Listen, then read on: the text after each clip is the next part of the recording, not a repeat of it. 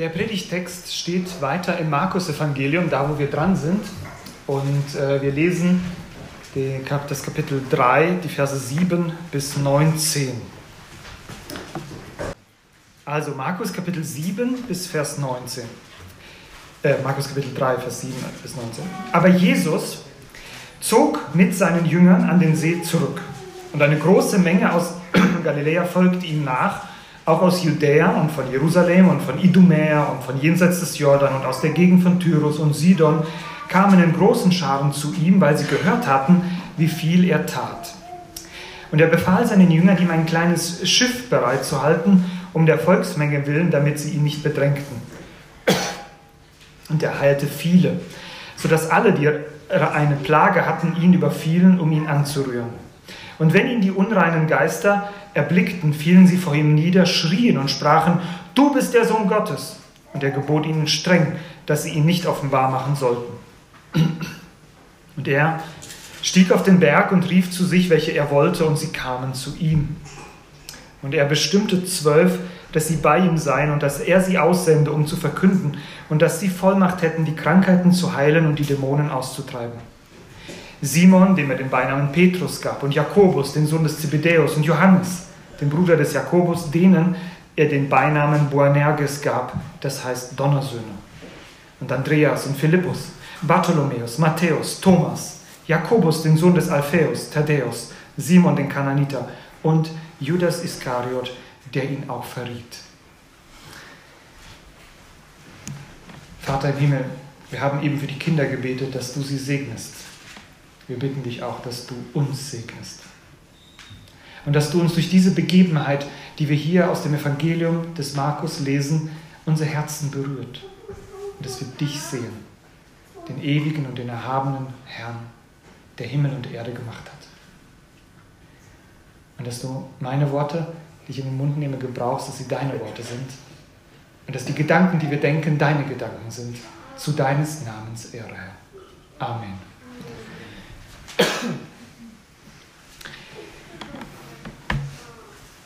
Als wir vor zwei Wochen den letzten Abschnitt aus dem Markus-Evangelium gehört haben, da haben wir, da hat Armin mit der Begebenheit aufgehört, wo die Pharisäer und die Anhänger des Herodes miteinander beratschlagen, wie sie Jesus aus dem Weg räumen könnten.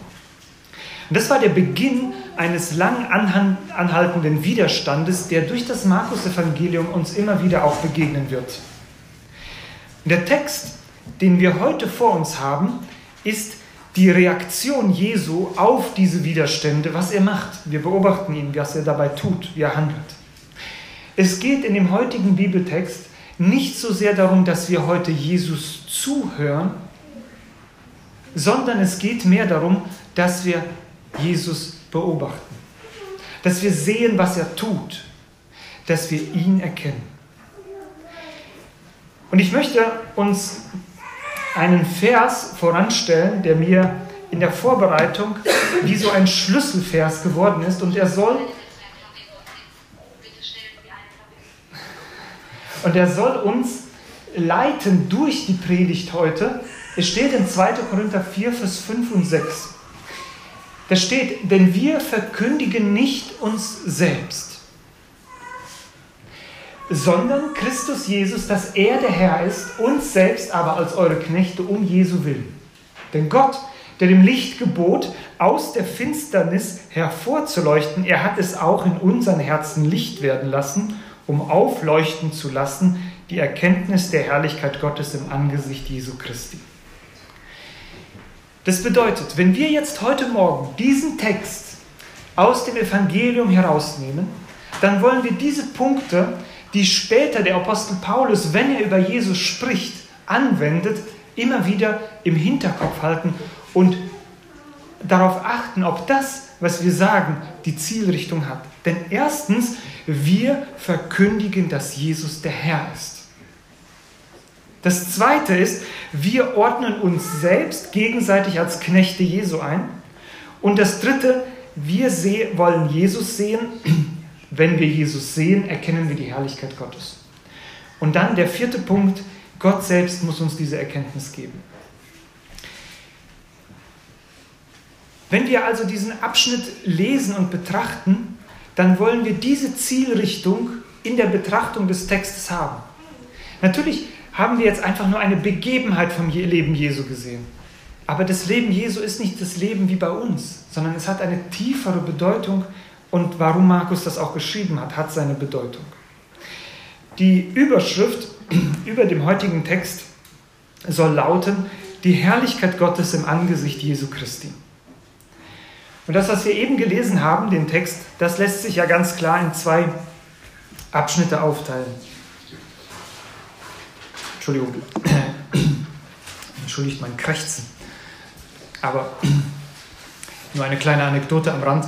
Spurgeon hat auch einmal gesagt, wenn meine Predigt nur ein Krächzen ist, wie der Hahn auf dem Dach, der Petrus daran erinnert hat, dass er gesündigt hat, dann reicht das schon. Also die Herrlichkeit Gottes im Angesicht Jesu Christi. Der erste Punkt lautet Jesus und die große Menge. Das sind die Verse von Vers 7 bis 12.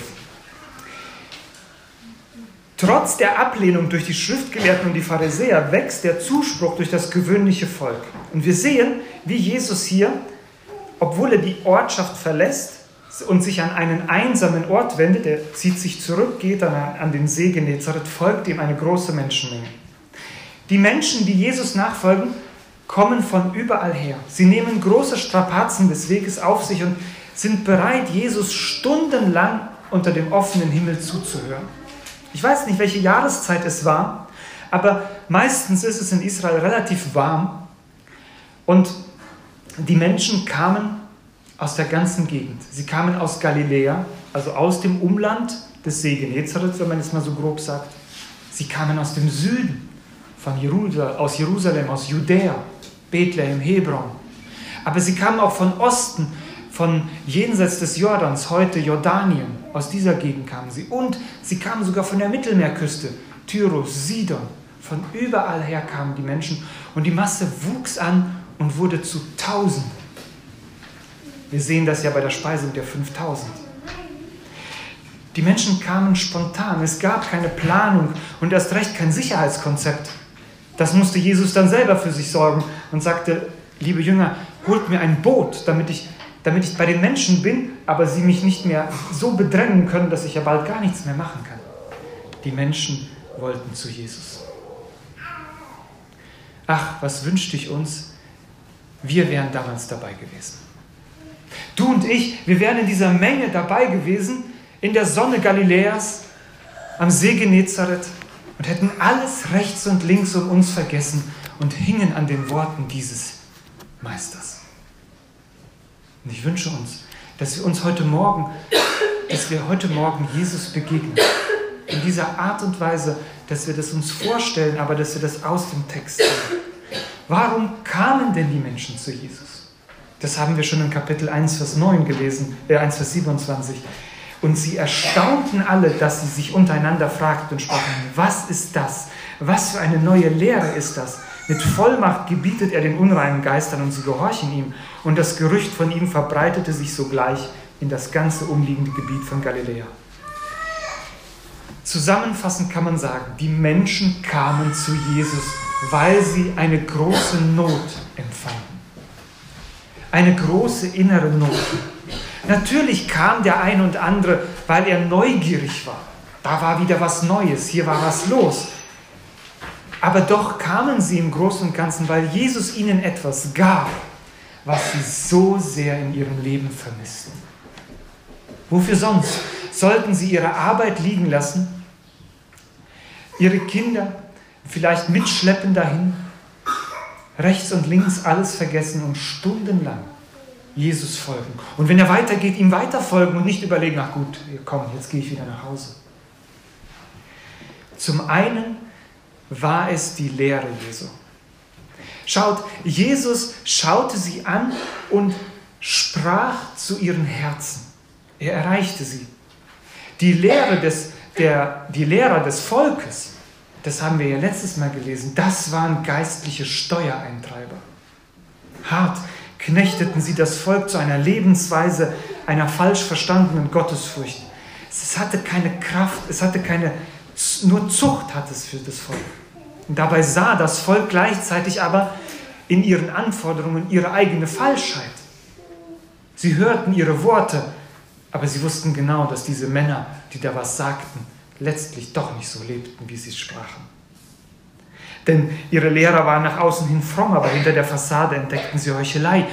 Und es gab aber keine Alternative. Das waren die Schriftgelehrten.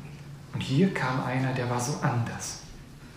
Ihre Herzen hatten so einen Durst nach einer befreienden und erlösenden und einer mutmachenden Botschaft und die keiner konnte ihnen diese Botschaft geben. Das, was die Pharisäer und die Schriftgelehrten ihnen sagten, das knechtete sie noch mehr. Nach einer Botschaft, die ihnen Gott wieder näher brachte, statt sie von Gott zu entfernen. Zum anderen waren da die körperlichen Leiden. Überall waren Menschen, die durch ihre Krankheit ein elendes und erbärmliches Leben führten. Wir müssen uns Israel vorstellen als ein Land, wo überall Bettler waren, mit, die um Almosen baten, Blinde, Aussätzige, Gelähmte, waren abhängig von der Güte ihrer Familien und Mitmenschen. Die Ärzte, die da waren, taten, was sie konnten, aber ihr Erfolg war mäßig und die Kosten hoch. Jesus kam und heilte ihre Krankheiten und Gebrechen. Er erbarmte sich über sie. Ihre Not stieß ihn nicht ab. Er durchbrach die natürlichen Grenzen. Seine Worte genügten und schon wurden sie heil. Hier war ein Heiland gekommen. Und dann war da die Belastung im Volk durch die bösen Dämonen. Wir dürfen nicht unterschätzen, welch ein Schaden, welch dunkle Schatten auf der Seele des Volkes lagen. Die Gegenwart des Bösen, des Finsteren war für sie keine Theorie, sondern das war Realität. Man hörte davon. Familien gab es, die damit da betroffen waren. Ich möchte euch ein Hörbuch empfehlen, wo das so deutlich rüberkommt. Vielleicht kennt das der ein oder andere. Der Weg führt nach Jerusalem von Patricia St. John, wo sie von Lyrica berichtet. Von, von, das ist ähm, fiktiv, diese Geschichte die, wo die Mutter zu Jesus kommt und um ihre Tochter bittet, dass er sie vom bösen Geist befreit, die zu Hause ist und als sie zurückkommt, da ihre Mutter befreit. Wunderbare Geschichte, die diese Zeit von damals so beschreibt, auch diese Not, die diese Dämonen unter dem Volk anrichteten. Aber jetzt trat Jesus auf und stellte sich diesen Mächten des Bösen einfach in den Weg. Verstehen wir jetzt, warum diese Menschen so an Jesus hingen? Es waren wie Schafe, die keinen Hirten haben und jetzt war da ein Hirte. Es waren wie Durstige, wie eine Hagar, die in der Wüste war und jetzt kam da einer und brachte frisches Wasser. Wir sehen in diesem Text Jesus Christus als Herr. Er ist der Akteur, er ist der Handelnde. Obwohl er dem Widerstand der Volksführer entweicht, bleibt er doch derjenige, der bestimmt, wie es weitergeht. Er geht voran die anderen folgen. Er predigt, er heilt, er befiehlt den Geistern. Und gerade in dieser Begegnung den Geistern gegenüber zeigt sich seine Vollmacht und Erhabenheit. Streng wie ein Herrscher befiehlt er und sie müssen ihm gehorchen. Und dabei handelt es sich um seine Feinde. Aber sie müssen ihm gehorchen. In der Not des Menschen, der Menschen damals, erkennen wir uns selbst, nicht wahr? Wenn Jesus nicht in unser Leben kommt, dann bleibt alles traurig und dunkel um uns her. Armin hat das so deutlich gesagt heute im Zeugnis. Unsere Seele braucht diese Begegnung mit Jesus. Wir folgen ihm, bis unsere Not ein Ende findet. Gib dieser Sehnsucht deines Herzens nicht nach. Äh, gib deiner, der Sehnsucht deines Herzens nach und folge, bis du Jesus begegnet bist.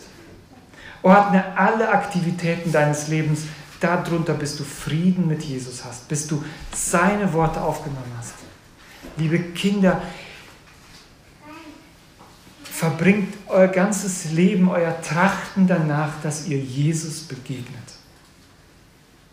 Und wenn es viele Jahre braucht, bis ihr verstanden habt, was es ist, eure Seele wird niemals zur Ruhe kommen in eurem Leben, wenn ihr nicht diese Begegnung mit Jesus habt.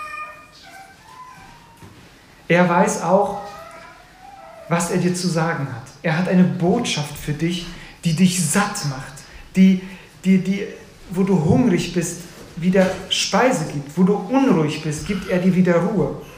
Er kennt den Hunger deiner Seele und hat heilsame Worte für dich. Er hat eine Botschaft für dich, die dir Frieden bringt. Er weiß auch um deine körperlichen und deine geistigen Beschränkungen. Er kennt den Schaden, den der Sündenfall in diese Welt hineingebracht hat. Er kennt den persönlichen Schaden, den du dadurch für dein ganzes Leben vielleicht trägst. Er kennt ihn. Er kann ihn zu seiner Ehre wegmachen. Er kann ihn aber auch zu seiner Ehre dir die Geduld geben, damit umzugehen und zu tragen. Wir denken an unsere Kranken. Wir denken, dass wir für sie beten, weil wir wissen, dass Jesus diese Macht hat, die Krankheit wegzunehmen. Sonst macht es ja keinen Sinn zu beten. Wir wissen, dass Gott Gebete erhört. Und nicht zuletzt ist er der Herr über jede böse Macht, die um uns her ist. Sie ist da. Die Macht der bösen Dämonen war nicht nur damals in der Zeit von Jesus, sie ist auch heute da. Vielleicht ist sie heute auf einer anderen Ebene, vielleicht versteckter, vielleicht nicht so offensichtlich. Aber wer sich damit beschäftigt und auch da, das kam ja im Zeugnis durch, die Macht des Okkulten ist da und sie greift uns an. Und der Teufel will nicht, seid, auch, seid euch auch bewusst, der Teufel hat kein Interesse daran, dass wir als Gemeinde funktionieren. Er will uns zerstören. Er will dein Leben zerstören. Und diese Macht des Bösen kommt durch in ganz verschiedenen Dingen. Manchmal hast du was gesehen, was dich nie wieder loslässt. Es ist Dunkelheit. Manchmal hast du Menschen begegnet, die dieses Dunkle in sich tragen. Und es geht wie ein Schauer durch dich. Jesus ist stärker. Er kann den Bösen befehlen und es muss weg. Es muss weichen. Schau auf ihn. Er ist der, der das Licht bringt, der die Kraft hat. Aber erkennen wir nicht auch die Herrlichkeit Gottes in dieser Begebenheit? Ja, denn sie strahlt durch das Angesicht des Sohnes Gottes. Am Anfang des Evangeliums von Johannes heißt es, wir sahen seine Herrlichkeit voller Gnade und Wahrheit. Äußerlich sah Jesus aus wie ein gewöhnlicher Mann. Aber wenn man ihm begegnet ist, wenn man seinen Worten zugehört hat, wenn man seine Taten gesehen hat, wenn, wenn wir in seine Augen geblickt haben, dann haben die Menschen ein Stück von Gottes Herrlichkeit gesehen. Sicherlich, sie reagierten unterschiedlich, aber seine Gegenwart blieb nicht ohne Eindruck. Das Wort Herrlichkeit ist vom, im, im Hebräischen von dem Wort Gewicht abgeleitet. Und Herrlichkeit hat etwas von einer Gewichtigkeit. Versteht ihr, wenn der amerikanische, nehmen wir ein anderes Beispiel, wenn, der, wenn, wenn ein Präsident einfach in einen Raum reinkommt, dann hat das so ein Gewicht. Versteht ihr, was ich meine? Da ist auf einmal eine andere Atmosphäre da. Huh. Allein durch das Eintreten seiner Person, seine Ausstrahlung, seine Aura, sagen wir, oder wir kennen auch Menschen, die, wenn sie den Raum betreten, dann merken wir, irgendwie ist es anders. Sie, sind, sie haben so eine Ausstrahlung, so eine Herrlichkeit. Manchmal eine negative, aber manchmal auch eine positive Herrlichkeit.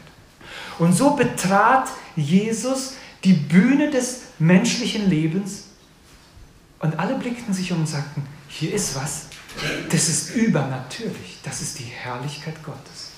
Dieses Gewicht, was sich so reindrückte die Herrlichkeit Gottes. Und ich möchte euch ermutigen, unter diesem Blickwinkel auch die Evangelien zu lesen. Wo begegnen wir diesem Gewicht, das auch in unser Leben kommt, das uns so zur Seite drängt? So war es auch bei Jesus. Er war nicht nur der Herr, der befohlen hat und es ist passiert, sondern er war auch, er, war, er besaß die Ausstrahlung der Herrlichkeit Gottes. Und wer auf Jesus schaute, der sah, ja, was sah er eigentlich in Jesus? Er sah Gnade und Wahrheit gleichzeitig. Er sah Barmherzigkeit und Macht. Er sah Menschenliebe und trotzdem Heiligkeit. Und das alles blieb aber vielen, vielen Menschen verborgen. Und es scheint ein Prinzip Gottes zu sein, dass er sich in ungewöhnlicher und ganz eigener Art und Weise offenbarte. Wir müssen uns das so vorstellen, dass Gott die Art seiner Offenbarung oft so macht wie ein Puzzle, dass er ein Puzzleteil ans andere legt und noch eins, bis das Bild immer vollkommener wird. Das gilt für der, durchgängig vom, also von der Bibel her, dass wir vom Anfang bis zum Ende ein immer deutlicheres Bild über Gott und seinen Heilsplan haben.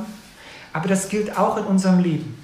Gott öffnet uns die Augen Stück um Stück um Stück. Und so war es auch hier. Nicht alle Menschen haben sofort begriffen, wer Jesus ist, aber Gott offenbarte es den Menschen Stück um Stück. Er hatte auch bestimmt, wer ihn offenbaren sollte. Und das sehen wir hier, dass ihm gar nicht gefallen hat, dass die Dämonen das für ihn erledigen wollten. Denn sie wussten sehr genau, wer Jesus war. Sie kamen ja aus der unsichtbaren Welt. Sie wussten, dass das der Sohn Gottes ist. Aber Jesus wollte nicht aus dem Mund des Bösen eine Bestätigung haben. Denn er wollte bestimmen, wer ihn offenbart. Und wir sehen das zum Beispiel in der Begebenheit, wo, wo äh, Jesus fragt, was meint ihr, wer ich bin? Und was sagt dann Petrus? Du bist der Sohn des lebendigen Gottes. Und dann sagt Jesus zu ihm, das haben dir nicht Fleisch und Blut offenbart. Das hat dir der, äh, das hat dir der Vater im Himmel geöffnet. Da haben wir das wieder, dass Gott, der dem Licht gebot, aus der Finsternis hervorzuleuchten, er hat es auch in unseren Herzen Licht werden lassen. Er muss dieses Licht in unser Herz hineinbringen, wie damals auch bei den Menschen. Wir sehen also Jesus und die große Menge, Menschen voller Sehnsucht, voller Hunger. Jesus zeigt die Herrlichkeit Gottes, indem er aufzeigt, wer der Herr ist, wer die Vollmacht hat über das irdische und überirdische äh, Leben und Leiden. Angesichts des Widerstandes, den er erlebt, ist es schon erstaunlich, in welcher Gewissheit und Klarheit er auch hier seinen Auftrag erfüllt. Was nehmen wir aus diesen Versen für uns? Schaut, wir haben jetzt hier eine Begebenheit gesehen und wir haben, ich habe versucht, uns deutlich zu machen, wer Jesus ist. Wisst ihr was, ich habe keine andere Anwendung für euch als die Schau auf Jesus. Das klingt so einfach, aber tu es in deinem Leben. Komm mit all den Belastungen deines Lebens, seien sie innerlich, seien sie äußerlich oder seien sie sogar tief dämonisch. Komm zu Jesus. Bedränge ihn. Er kann damit umgehen. Komm und bring das alles vor Jesus und blick ihn an. Hör ihm zu. Begegne ihm. Ich weiß, das klingt theoretisch. Ich habe keine andere Botschaft für euch. Schau auf Jesus.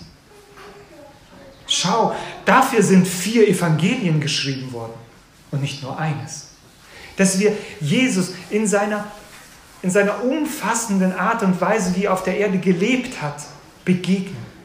Und diese Begegnung mit ihm wird unser Leben verändern. Auf eine Art und Weise, wo wir noch gar nicht ahnen, was alles passieren muss. In den nächsten Versen, jetzt geht es um den Punkt 2, Jesus und die kleine Schar. Wir haben von Jesus und der großen Volksmenge gehört und jetzt ändert sich so der Fokus auf Jesus und die kleine Schar. In den nächsten Versen lesen wir von der Berufung der zwölf Jünger. Es war jetzt nicht so, dass diese zwölf Jünger zum ersten Mal auftraten, sondern schon in Kapitel 1 lesen wir ja von den Jüngern. Wir lesen, wie äh, wie er Petrus und Andreas abholt, dort am See. Wir lesen schon von der Begegnung, äh, Armin hat darüber gepredigt, über wo er den Levi ruft, den Zöllner. Und jetzt kommt es aber wie so zu einer offiziellen Berufung der zwölf Apostel. Aus dem Lukasevangelium wissen wir, dass bevor Jesus das gemacht hat, bevor er auf den Berg ging, also mit Berg, wir müssen uns das so vorstellen, dass äh, der See Genezareth ja sehr tief liegt und drumherum sind eigentlich nur Berge. Das heißt, er ist irgendwo auf einen Hügel hochgegangen und hat sich zwölf herausgerufen. Aber vorher war er die ganze Nacht auf diesem Berg und hat gebetet. Und dann am nächsten Morgen rief er die zwölf zu sich. Es gibt sicherlich hier beim Thema der Berufung viel zu erklären und doch möchte ich nur auf drei Beobachtungen aus dem Text uns heraus konzentrieren, um nicht zu sehr in die Breite zu gehen. Wir wollen an dieser Stelle auch wahrnehmen, wenn wir dem Text treu bleiben, dass es hier nicht um die Berufung zum Heil geht, also zu, der, zur Jüngerschaft im, im globalen Sinne, sondern zu einer Berufung, zu einer ganz bestimmten Aufgabe. Es gibt da Parallelen, die kann man hier an, am Rand erwähnen, aber hier geht es vom Schwerpunkt darum, dass er seine Jünger beruft zu einer ganz besonderen Aufgabe. Und das Erste, was hier auffällt, die erste, äh, die erste Beobachtung ist, Jesus beruft. Und er ging auf einen Berg und rief zu sich, welche er wollte, und sie gingen zu ihm hin. Was sehen wir hier? Wir sehen Jesus als den Herrn, als Gründer der Gemeinde, als den Anfänger und als den souveränen Herrn. Schaut, er ruft, die er will, und sie kommen. Auf einer anderen Ebene mussten die Jünger einmal sagen, was ist das für ein Mann, der dem, äh, dem Wasser, also der, der Wind und die Wellen gehorchen. Er hat gesprochen, schweig, sei still, und es war so. Und hier sagt er, kommt, und sie kommt. Er ist der Herr. Als Herrscher der Geschichte und Menschen vollzieht er seinen Plan und er beruft dazu, wen er möchte. Er ist keinem anderen Rechenschaft dafür schuldig. Und auch in der Wahl der Apostel, der Jünger, scheint seine Herrlichkeit durch. Obwohl es auf den ersten Blick paradox erscheint, ist die Tatsache, dass Jesus die einfachen und normalen Menschen einsetzt, eigentlich der größere Effekt seiner Herrlichkeit. Stellen wir uns doch einmal einen Fußballtrainer vor, der rausgeht und echt die letzten Sportler sich in seinem Team ruft. Wisst ihr, in der Schule die, die immer zuletzt gewählt werden. Und jetzt bastelt er sich so ein Team zusammen von lauter Leuten, wo wir nur sagen, das kann ja nur daneben gehen. Also nicht nur der Ball, sondern alles. Aber dieser Trainer nimmt sich dieser Truppe an, nicht weil er da heimliche Potenziale sieht, sondern weil er der Trainer ist. Und er macht aus dieser kleinen Truppe von Versagern, von Leuten, die nicht wissen, wo das Tor normalerweise ist, macht er Leute, die von einem Sieg zum nächsten gehen, von einer Liga in die nächste steigen und irgendwann den Pokal in der Hand halten. Wer bekommt anschließend das Lob und die Herrlichkeit dafür? Der Trainer, nicht wahr? Verstehen wir, was Jesus hier macht? Er nimmt die Letzten. Er nimmt die Einfachsten, um seine Ehre nach oben zu bringen.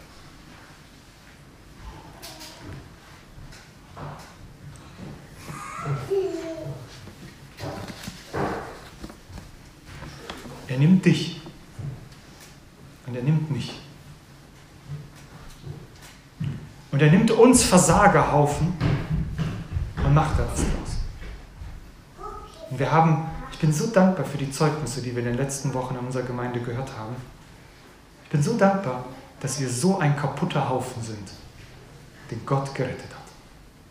Wem gehört die Ehre? Dem Armin, dem Juri, dem Alex, dem Daniel, dem Thorsten, der Lydia oder wem, wie wir alle heißen? Wem gehört die Ehre in diesem ganzen Prozess? Dem Meister. Der uns gesagt hat, komm du. Ja, das ist Gnade. Da gibt es gar nichts. Wir sind diejenigen, die nie gewählt werden würden. Aber er hat gesagt, Peter, komm. Und er hat gesagt, Jan, komm du. Katrin und wie alle heißen. Das ist das Besondere. Das macht seine Herrlichkeit aus. Versteht ihr? Da sehen wir seine Herrlichkeit. In dem, welche Leute er beruft. Was Versteht ihr, was hier passiert? Petrus, Johannes, Jakobus und die anderen, das sind für uns so geistliche Größen. Wisst ihr, wann die geistliche Größen geworden sind? Da war Jesus schon längst wieder auf, weg. Am Anfang waren das keine geistlichen Größen. Der Petrus und die zwei, Jakobus und Johannes und die Bibel in den Evangelien, deswegen ist sie auch ein bisschen dicker geworden, die, die Evangelien, weil es immer wieder berichtet wird, was die Jünger für einen Unsinn reden. Die streiten sich unterwegs, wer von ihnen der Tollste ist. So wie wir manchmal. Und Jesus gebraucht diesen Haufen. Er hat sie gesehen. Weil er sagt, das Reich Gottes, wir lesen das in einigen äh, bald weiter, es ist wie ein Senfkorn, was in die Erde fällt und Frucht bringt. Und sie hört nicht auf, diese Frucht. Sie breitet sich aus, sie geht immer weiter. Wir erkennen in der Berufung der Jünger, der Apostel, die Herrlichkeit Gottes. Das sagt Jesus auch selbst in Bezug auf die grundsätzliche Erwählung in Lukas 10, Vers 21. Zu derselben Stunde frohlockte Jesus im Geist und sprach, ich preise dich, Vater, Herr des Himmels und der Erde, dass du dies den Weisen und Klugen verborgen und es den Unmündigen geoffenbart hast. Ja, Vater, denn so ist es wohlgefällig gewesen vor dir. Ist nicht sehr schmeichelnd für uns, weil dann gehören wir nämlich nicht zu den Klugen und Weisen dieser Welt. Aber das macht nichts. Es scheint die Herrlichkeit Gottes durch. Das ist das Erste. Jesus beruft. Das Zweite ist, Jesus bevollmächtigt. Und er setzte zwölf ein, die er auch Apostel nannte, dass sie bei ihm sein sollten und dass er sie aussendete, um zu predigen und dass sie Vollmacht hätten, die Dämonen auszutreiben. Jesus hatte mit der Berufung seiner Jünger und mit der Bevollmächtigung seiner Jünger einen bestimmten Plan.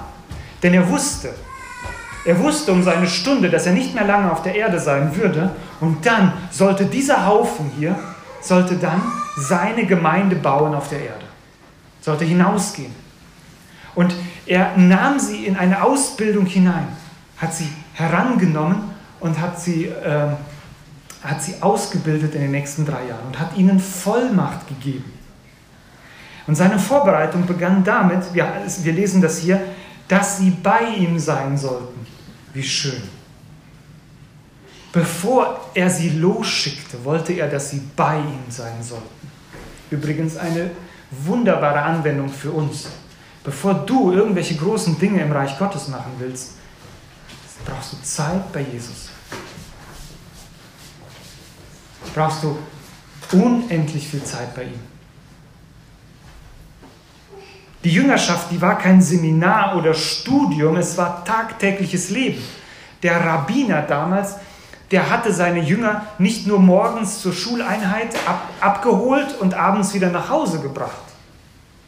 Der Rabbiner lebte mit seinen Jüngern Tag für Tag. Er war ständig unter Beobachtung und er beobachtete seine Jünger.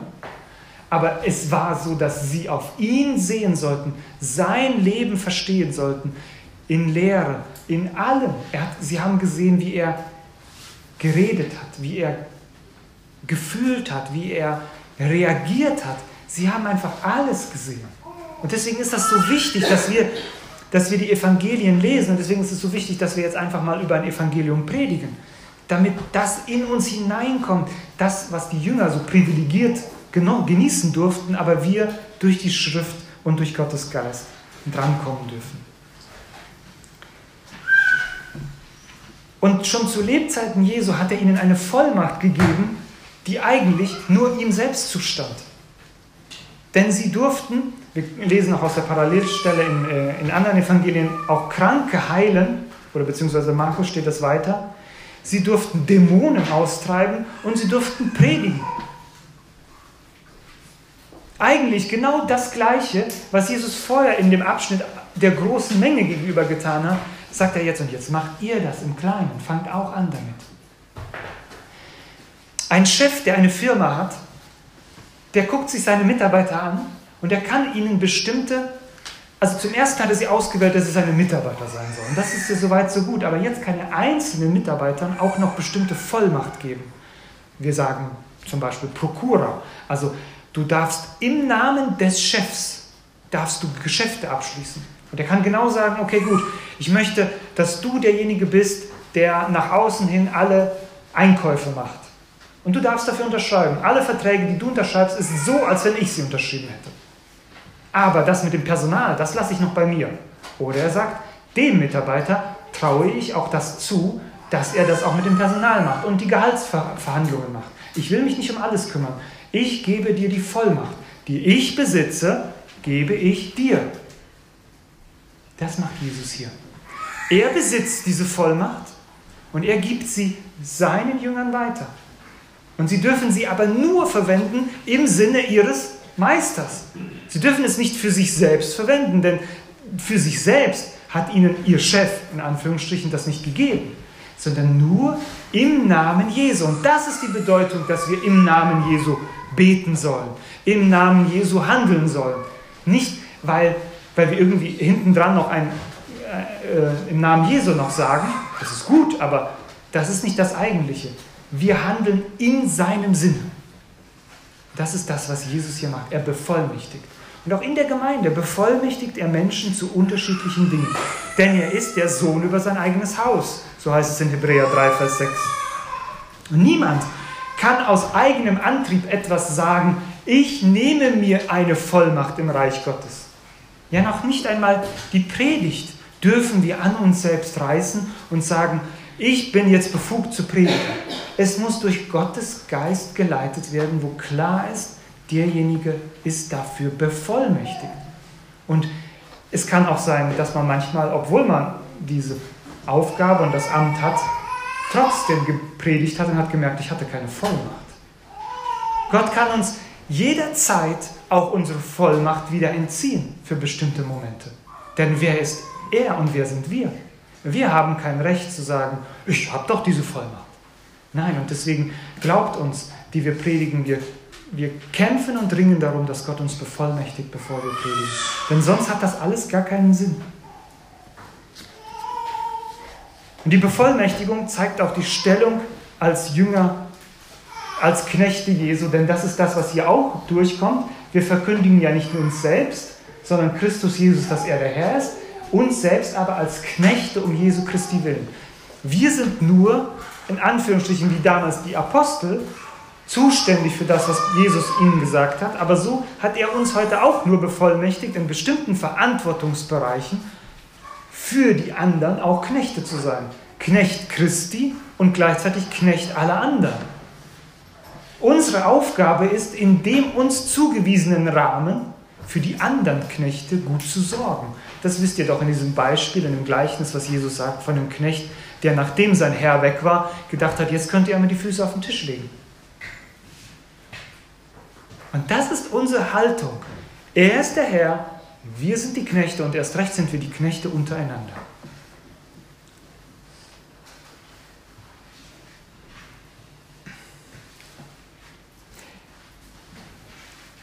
Es kommt noch eine dritte Beobachtung, aber ich möchte ganz kurz einen kleinen Exkurs machen an dieser Stelle. Normalerweise macht man das nicht, aber weil das einfach ins Auge hier springt, ja, was ist denn mit dem Judas hier in dem Text? Was ist denn hier mit dem Judas? Er hat es doch nicht geschafft. Die Tatsache, dass Jesus Judas auch als Apostel beruft, springt uns ins Auge. Und viele Generationen haben sich schon gefragt, was bedeutet das? Ich werde das nicht abschließend ganz tief, da müsste man vielleicht eine eigene Predigt drüber halten, aber das Neue Testament spricht so über Judas und das, wie Jesus mit ihm umgegangen ist, dass wir Folgendes festhalten müssen können. Es ist möglich, so nahe bei Jesus zu sein und doch so weit von ihm weg zu sein. Das ist erschreckend. So nah bei Jesus und durch die Sünde doch so verhärtet zu sein. Zweitens, der Plan Gottes wird durch die Angriffe des Bösen trotzdem nicht vereitelt. Judas konnte machen, was er wollte, er hat Jesus verraten, aber letztlich diente dieser Verrat dazu, dass Gottes Plan durchkam. Wir begegnen hier natürlich diesem Spannungsfeld von menschlicher Verantwortung und göttlicher Souveränität. Und obwohl wir gerne diese beiden Spannungsfelder miteinander verrechnen wollen, bleiben sie in der Schrift. Und Jesus sagt es selbst in Lukas 22, Vers 22, nennt er diese Wahrheiten, stellt sie nebeneinander. Der Sohn des Menschen geht zwar dahin, wie es beschlossen ist, wehe aber jenem, der ihn überliefert hat.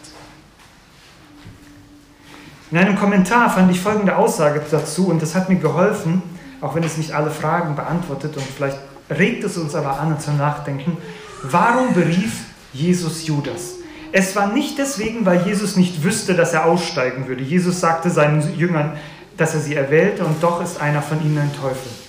Es war nicht deswegen, weil er keine anderen zur Auswahl hatte. Er könnte aus nach, seine Nachfolger aus Steinen erwecken so hätte er ohne weiteres jemand anderen finden können. Es war nicht deswegen, weil er eine Skandalfigur haben wollte, einen Bad Boy. Wir lesen keinen Skandal von Judas in seiner Dienstzeit. Die anderen Jünger hatten viel mehr törichte Dinge getan während ihrer drei Jahre mit Jesus. Einmal fragte ein Mann einen Theologen, warum hat Jesus Judas als seinen Jünger auserwählt? Und der Lehrer entgegnete, ich weiß es nicht, aber ich habe noch eine schwerere Frage. Warum hat er mich ausgewählt?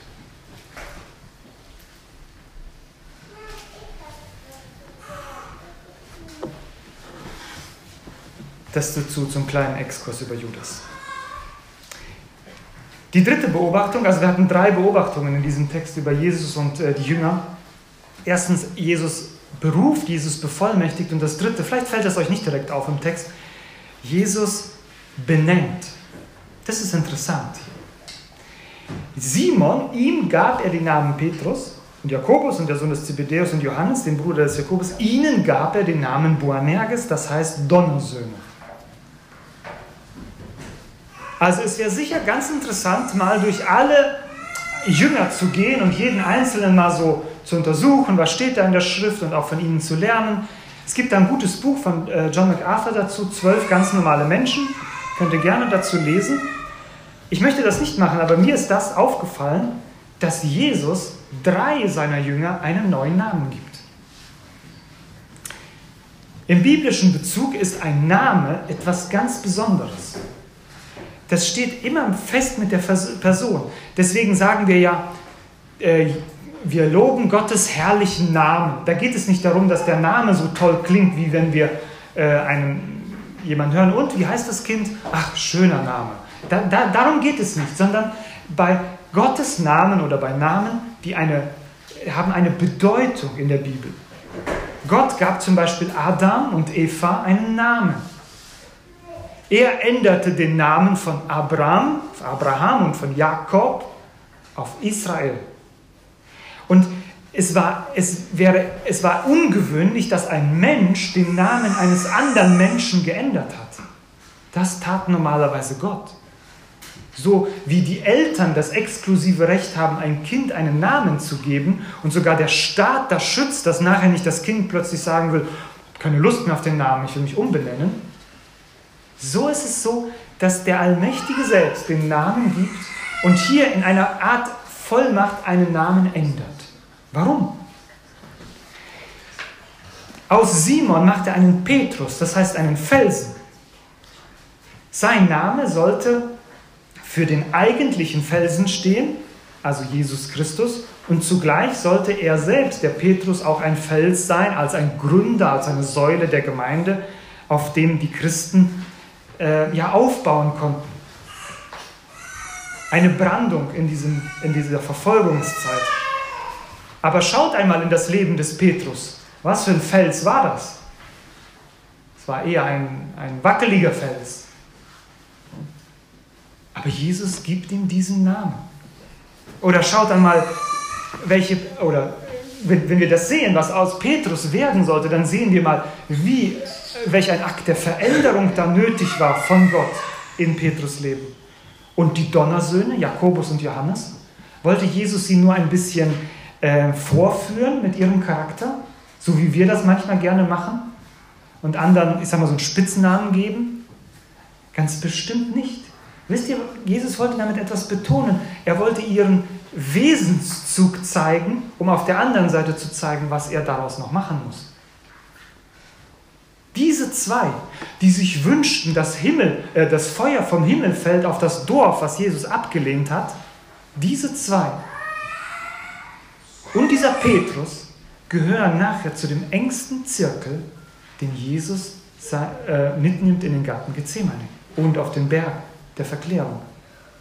Jakobus ist später eine Säule der Gemeinde, der erste Gemeindeleiter in Jerusalem und auch der erste der Jünger, der sein Leben lassen muss für, Gott, für Jesus. Johannes ist nachher derjenige, der, die, die, der auf der Insel Patmos lebt und ihm wird nachgesagt, dass er einen sehr, äh, wie soll ich sagen, sehr liebenswürdigen Charakter hatte. Wir spüren das in seinen Briefen. Ich denke, dass auch hier wieder Gottes Herrlichkeit durchkommt durch diese Namensänderung, wo er uns so im Nebensatz zeigen will, was er aus diesen Leuten noch machen wollte. Unfassbar. Und das gilt auch für mein Leben. Übrigens wisst ihr, dass wir alle noch vor einer neuen Namensnennung stehen?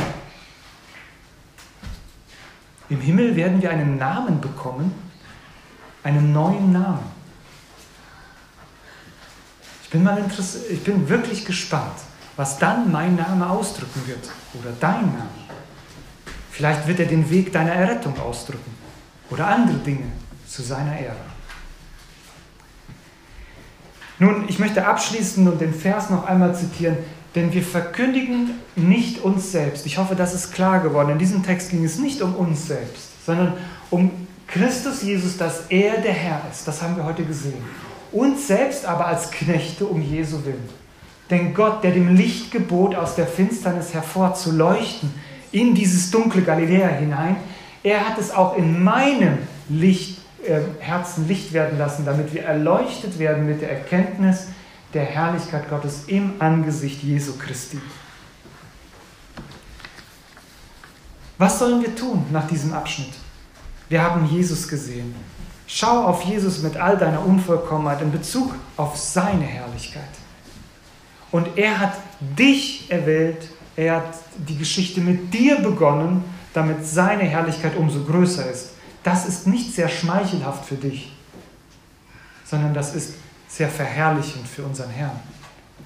Denn er wählt sich diese Leute aus, mit denen er seine Herrlichkeit darstellen kann und das Tag für Tag tun muss.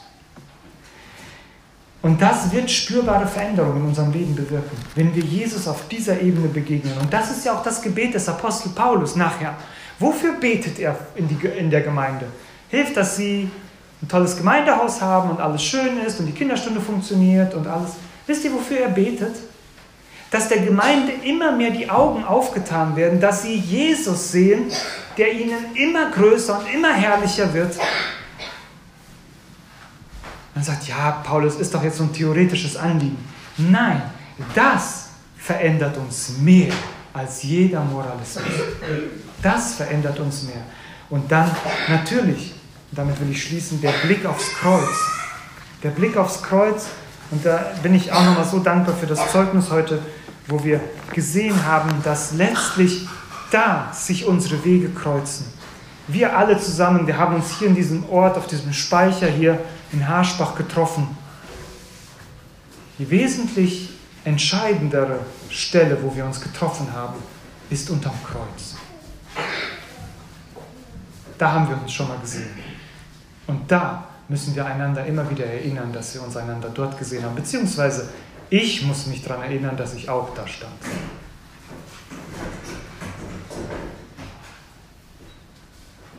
Ich möchte mit einem Gebet abschließen.